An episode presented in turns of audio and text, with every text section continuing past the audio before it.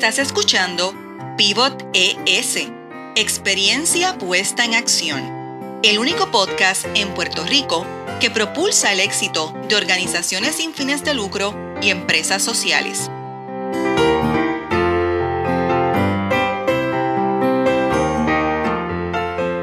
Soy Marieli Rivera, de Changemaker Foundation, y escucharás a líderes que innovan con soluciones para el desarrollo sostenible.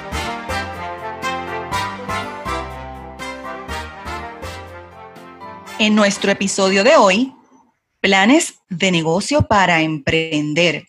Y hoy dialogamos con Giovanna Piovanetti, abogada, contable público autorizado, empresaria y presidenta ejecutiva de la entidad sin fines de lucro Corporación para el Financiamiento Empresarial del Comercio y de las Comunidades, conocida como COFEC. Es graduada de la Universidad de Puerto Rico de la Universidad Interamericana. Su trayectoria la ha llevado a ser miembro de importantes juntas de directores y con su liderazgo ha propulsado a COFEC como una entidad galardonada por la Small Business Administration, SBA, entre otros reconocimientos. Bienvenida, licenciada Piovanetti, ¿cómo estás? Bien, bien contenta de estar aquí con todos ustedes. Qué bueno, gracias por aceptar ser parte de la red de líderes de Pivot ES. Y Giovanna, realmente para mí es un verdadero placer que hayas sacado de tu tiempo para estar con nosotros, porque es importante hablar contigo, especialmente en estos tiempos donde estamos, como yo digo, dando la batalla en esta extensión constante del distanciamiento físico a raíz del COVID-19. Y yo soy una admiradora de tus logros y tu compromiso con el desarrollo económico, con las comunidades, en especial con el desarrollo empresarial de las mujeres. Eso para mí es em, algo insuperable de aplaudir. Pero antes de hablar contigo sobre esos temas tan interesantes, a mí me gustaría que nuestra audiencia eh, supiera quién tú eres y qué es lo más que te gusta de lo que tú haces. Bueno, este, a mí la vida me trajo a esta organización.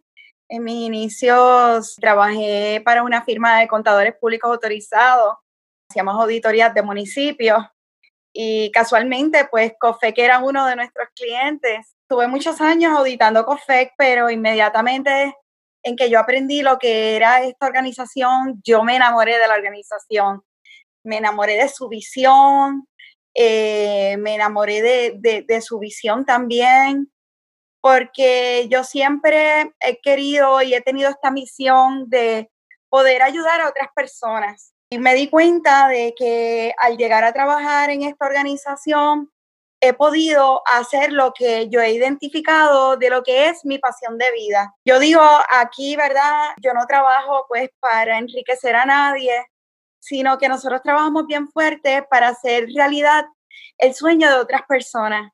Y yo creo que eh, eso es lo que me atrajo hasta a esta organización. En los inicios comencé a trabajar aquí como directora de finanzas eh, luego fui ascendida a directora de administración, pero me dio por estudiar derecho porque mientras trabajaba en COFEC, porque yo siempre tenía un sueño de poder liderar esta organización, así que me, me preparé yo a nivel educativo para pues poder convertirme en abogada y no quería ejercer la abogacía, lo que quería era dirigir esta organización. Y apenas, ¿verdad? Yo tenía 29 años, pues cuando comencé a trabajar aquí, siempre en la junta de directores me veía muy joven. Cuando me dieron la oportunidad de, de liderar la organización a nivel interino, pues tuve que trabajar bien fuerte y demostrar bien fuerte de que soy capaz y de que fui capaz. Y yo creo que en estos 20 años que casi llevo liderando esta organización, he podido demostrar eso y mucho más, porque nuestra organización ha pasado tiempos muy difíciles, pero gracias a Dios, con la energía, vocación, con el deseo frecuente de superarme día a día y también de poder unir a nuestro equipo y apoyar nuestro personal, nosotros hemos podido lograr muchas cosas que yo nunca pensé que íbamos a lograr. Y yo creo que eso es lo importante en las trayectorias, en las trayectorias dentro de las organizaciones sin fines de lucro, de que siempre, ¿verdad? Debemos crear un buen equipo de trabajo y debemos siempre dar lo mejor de nosotros. Y eso es lo que yo he hecho en toda esta trayectoria. Nuestra organización nació en el 1982. Llevamos ya 38 años apoyando a pequeños negocios. Primordialmente nos dedicamos al financiamiento de pequeños negocios, todo a través de fondos federales de distintas agencias federales. Y actualmente tenemos programas que comenzamos desde 500 dólares hasta 5 millones. Cubrimos todo Puerto Rico, también ahora eh, cubrimos las Islas Vírgenes Americanas, estamos expandiendo un poco más esta área y próximamente ya tenemos miras para expandir hacia la Florida Central. Y yo digo, en el inicio, ¿verdad? Nuestra organización estaba limitada en áreas geográficas, estaba limitada en términos de programas. O sea que esto ha sido trabajar bien fuerte, pues para ir escalando esta organización, aumentar su impacto, aumentar el ofrecimiento de los distintos programas y poder impactar cada vez a más personas en Puerto Rico para que se puedan pues crear mayores oportunidades de empleo. Y fíjate que en este momento que lo vemos, ¿verdad? Con tantos retos, porque es una realidad para todos los puertorriqueños, puertorriqueñas y, pienso que para las personas eh, en, otras, en otros países también, un momento bien crítico. Eh, sin embargo, todo eso que tú acabas de explicar nos llena como de energía, em, de esperanza y tal vez de fuerza. Yo creo que hay, aquí hay un asunto también de mucha fuerza, de crear esa oportunidad de pivotar nuevamente en términos de lo que es el desarrollo económico, la autogestión y esa seguridad, ¿verdad?, que, que hay que tener cuando queremos emprender y más cuando tú, tú, has tenido en tus manos tiempo que se puede medir, ¿verdad? Que es interesante. Tantas personas que, como tú dices, han querido llevar a otro nivel su sueño y lo han logrado. Y que en estos momentos, pues, cuando más fuerza se necesita, y verdad, y, más organizaciones como COFEC saludables y, robustas para que puedan, eh, como yo digo, apoyarnos y apoyar a todo aquel empresario o empresaria que quiere continuar. Eh, lo menos que queremos es eh, un panorama de cierres, ¿verdad? De negocios. Eh, queremos al contrario, que podamos superar esta dura prueba y continuar. Y que, que aprendamos, ¿verdad? De estas lecciones es crítico en el caso de Puerto Rico más porque hemos también vivido los desastres naturales y, y eso se ha sumado a otras circunstancias incluyen eh, este momento del tema de la pandemia y nosotros necesitamos salir fortalecidas y fortalecidos de, este proceso. Así que bueno que, que, tú estés aquí y que hablemos entonces de unos temas bien particulares. Lo más básico que tengo primero, que yo creo que todo el mundo quisiera escuchar, es, por ejemplo, ser dueña o dueño de negocio no es lo mismo que ser emprendedor. Y yo me planteo ¿por qué es importante desarrollar una visión emprendedora? Pues Marieli, estoy de acuerdo, no es lo mismo. Si el dueño o dueña del negocio se limita a ver el negocio como un trabajo tedioso y rutinario y no como su pasión de vida, el negocio muere. El mercado va cambiando y ahora con la pandemia tenemos muchas otras realidades. Los dueños de negocio tienen que motivarse y establecerse metas no obstante, estas metas no pueden quedarse en un sueño. Para mí, todos tienen que salir en estos momentos de dificultad de su zona de confort y comodidad y trabajar bien fuerte para esto.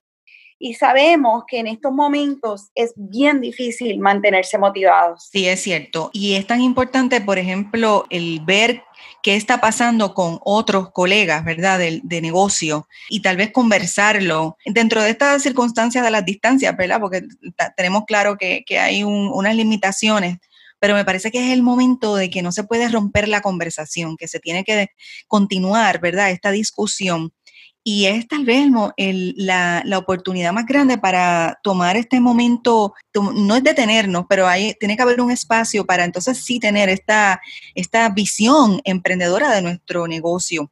Más cuando tienes ya un negocio que ya está operando. Y, y, que hay muchos, yo creo que dueñas y dueños de negocio que a veces se plantean si aunque ya comenzaron un negocio, pueden desarrollar esa visión emprendedora, ¿verdad? En esa transición eh, de estar desarrollando ya, operando el negocio, pero a la misma vez tú quieres visualizarlo de otra manera. Y como tú dices, hay que trabajar mucho. Eh, ¿Cuán estratégico es eh, para un emprendedor llevar su idea a ese nivel de emprendimiento, pero llevarlo en concreto a un plan de negocios, a una planificación, a algo que sea bien concreto y que los que están involucrados en apoyarte, invertir, comprar, ¿verdad? O tener esta mm, confianza de, lo que tú estás haciendo, pues crean eh, en el negocio. Pues primero, ¿verdad? Tenemos que empezar a definir qué es un plan de negocio. Este es un documento donde tú describes el negocio que vas a realizar, así como los diferentes aspectos relacionados, cómo lo vas a estructurar, incluyendo tus objetivos y estrategias. Y si no sabes definirlos, pues tienes que educarte alrededor de eso. Un buen plan de negocio se crea mediante la educación. Y yo entiendo, ¿verdad?, que no es simplemente educarse para montar un negocio por primera vez, sino continuarte educando una vez tu negocio está establecido.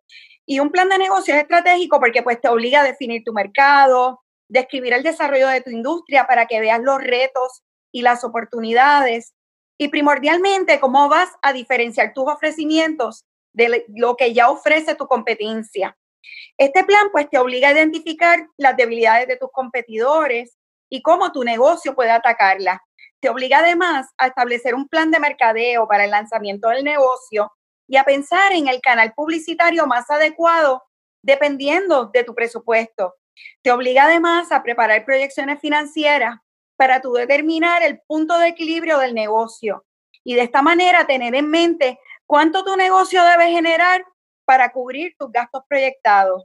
Y luego, pues más adelante, cuando tú lanzas tu negocio, pues ya tú tienes esta guía financiera con las que puedes comparar si el desempeño financiero actual del negocio es comparable con lo que proyectaste. Y de esa manera también tú realizar los ajustes que consideres necesarios, ya sea pensar en maneras de aumentar tus ingresos o reducir tus gastos.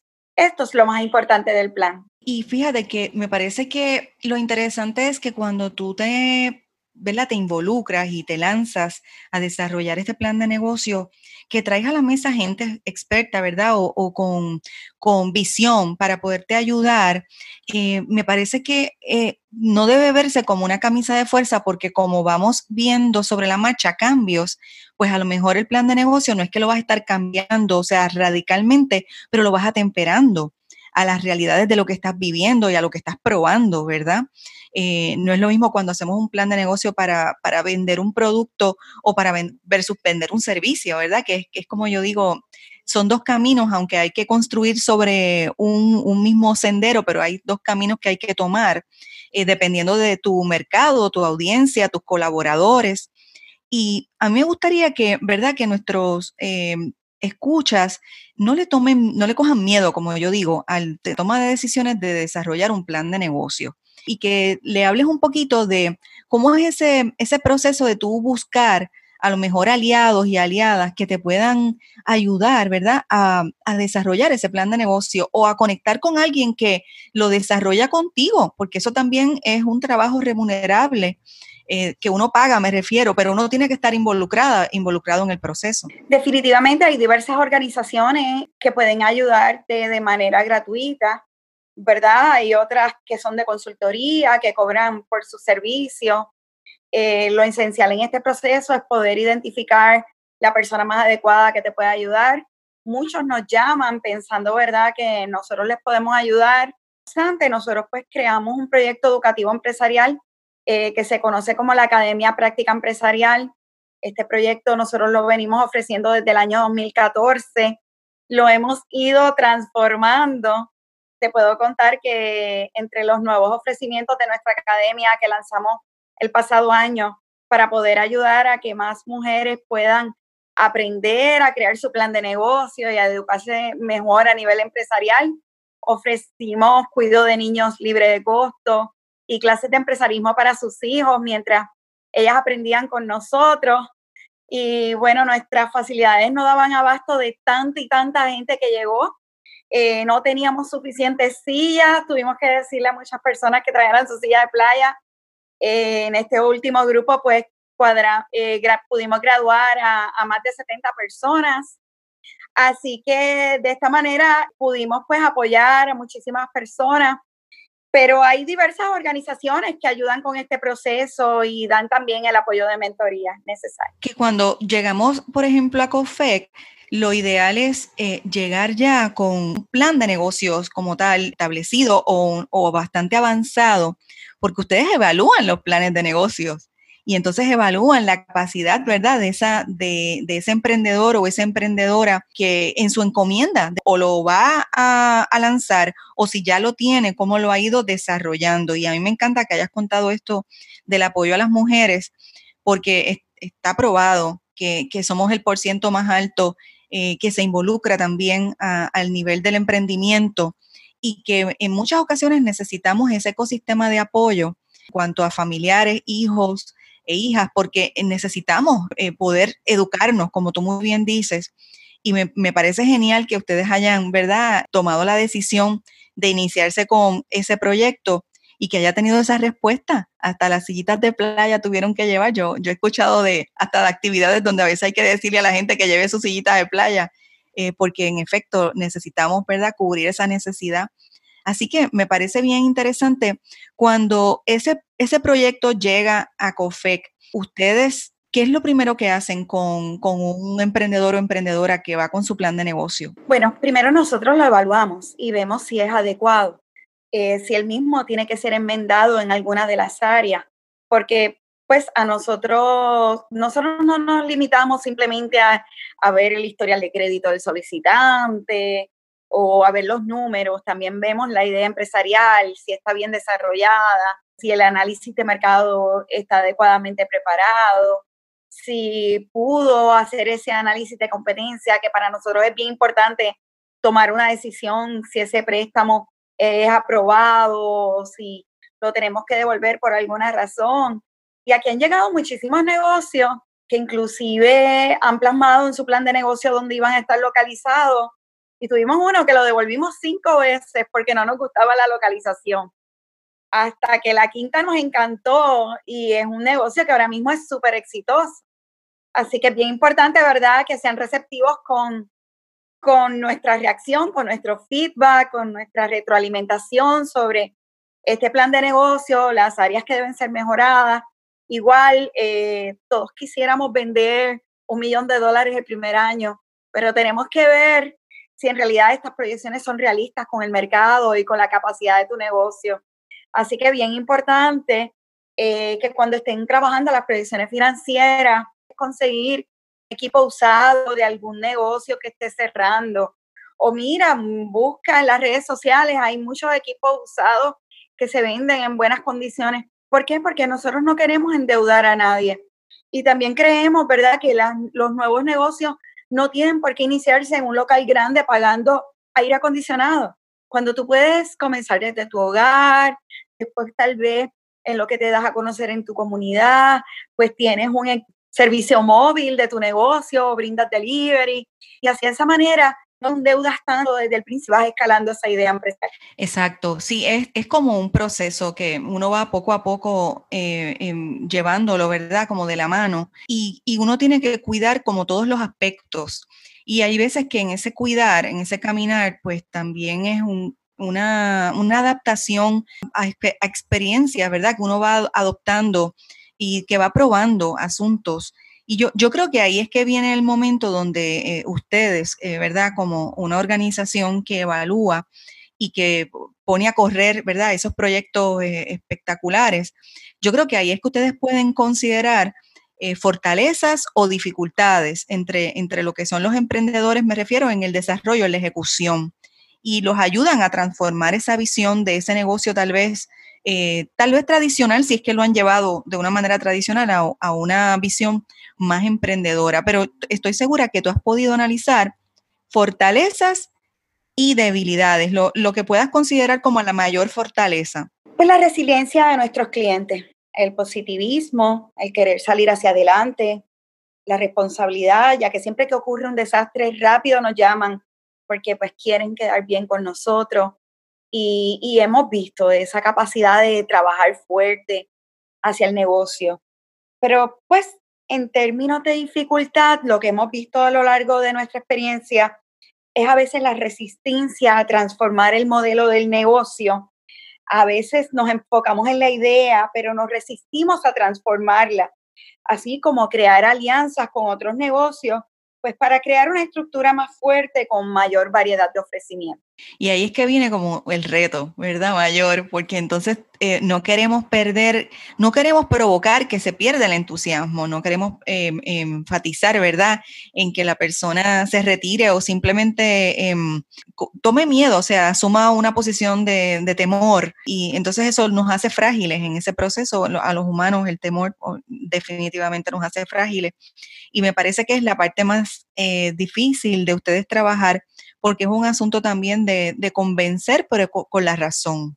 Y convencer, ¿verdad? Con, firmeza, pero para el bienestar de ese negocio, porque en realidad eso es lo que están buscando, que, que pueda establecer, permanecer o crecer.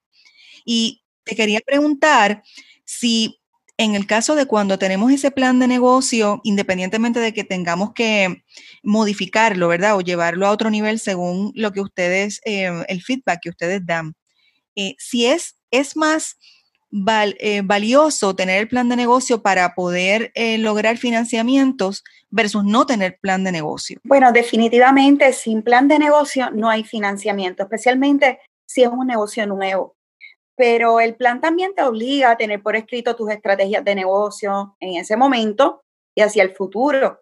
Y también creo que no debemos preparar un plan de negocio solamente para adquirir financiamiento sino que este plan se convierte en tu guía hacia el desarrollo del negocio y puedes irlo cambiando y transformando, como habías mencionado previamente, pues para ajustarlo a las nuevas condiciones en la industria en donde se desarrolla tu negocio. Y especialmente ahora en estas situaciones tan retantes que estamos viviendo. Eh, Giovanna, yo, yo me planteo cuando una emprendedora o un emprendedor eh, tiene este plan de negocio, si lo comparte con el, equipo de trabajo más cercano que tiene, o si la tendencia es a quedarse un poco en silencio eh, por temor a que, a que le lleven las estrategias, o, o sea, porque esa dinámica se da. Em, ¿qué, tú, ¿qué, tú, recomiendas, verdad? Eh, ¿Qué tú le recomendarías a un emprendedor? ¿Se debe compartir eh, o, o, simplemente se debe quedar para sí misma o sí mismo el conocimiento? Claro que sí hay que sacar el plan de negocio de la gaveta y compartirlo con el equipo de trabajo. Hay que también hablarle de sueños y metas a ese equipo de trabajo para que ellos puedan trabajar fuerte también para alcanzar esa visión que tiene el empresario.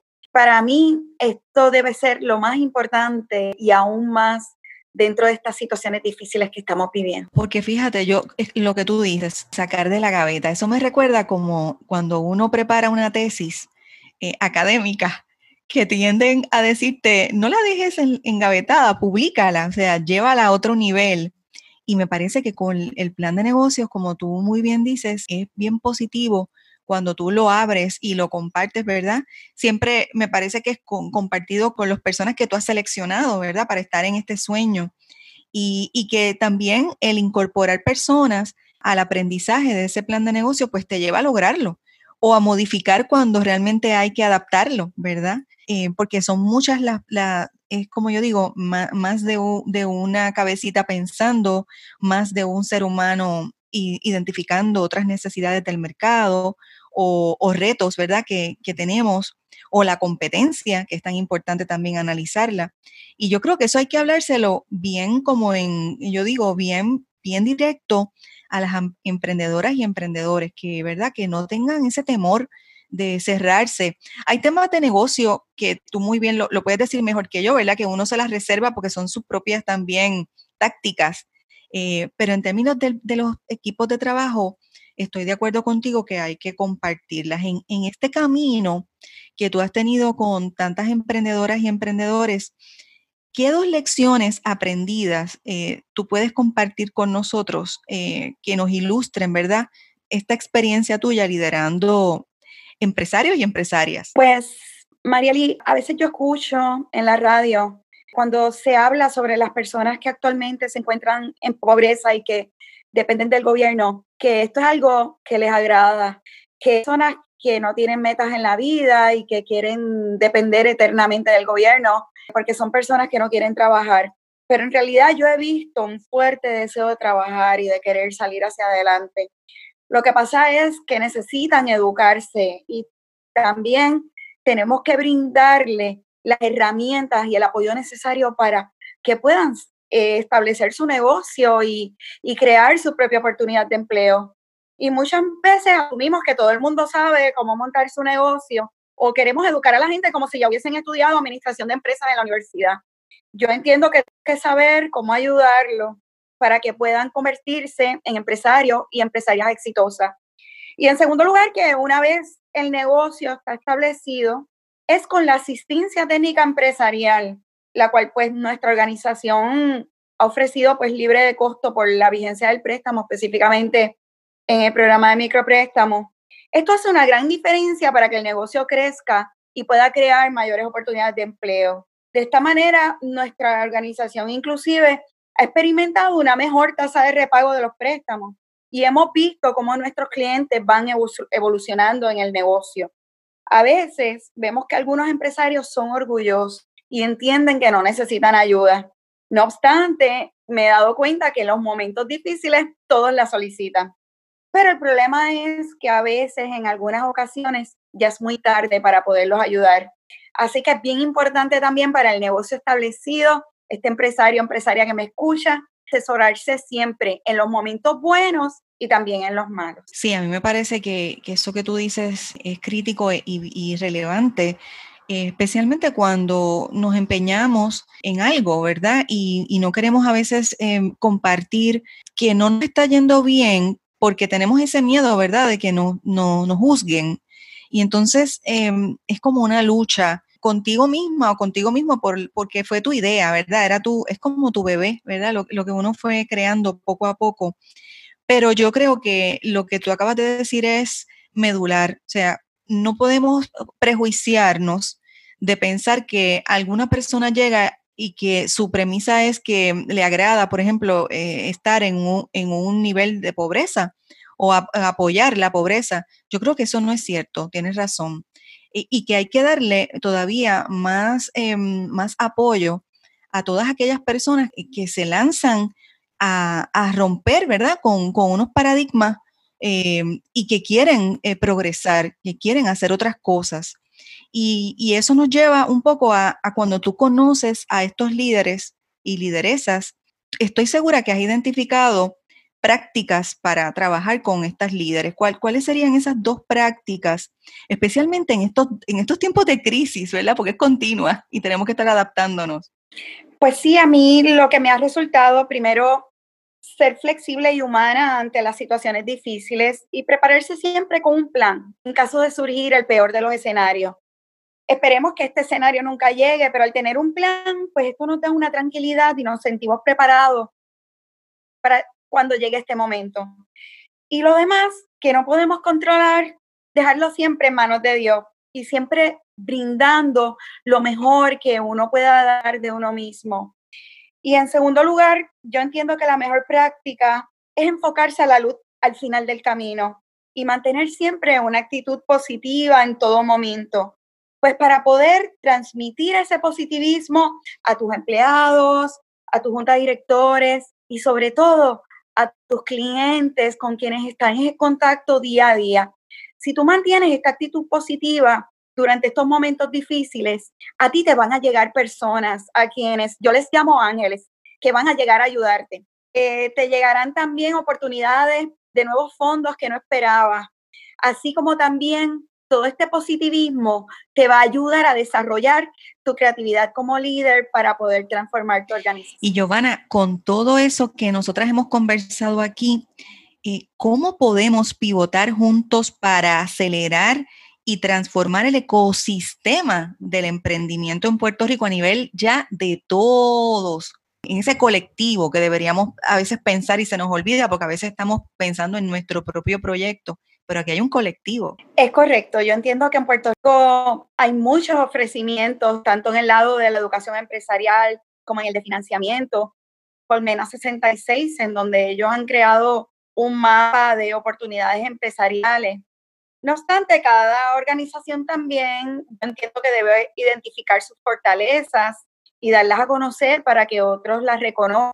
Y de esta manera, pues, que podamos crear entre todos un sistema de referido sin fines de lucro, yo quería indicar que todavía tenemos grandes organizaciones locales en una encomiable labor. No obstante, muchas tienen que aprender a sofisticarse a nivel administrativo y financiero para que eventualmente puedan también acceder a oportunidades de fondos que actualmente o se pierden o están siendo accedidos por organizaciones que se han creado fuera de Puerto Rico y están llegando a nuestra isla para aprovechar estas oportunidades.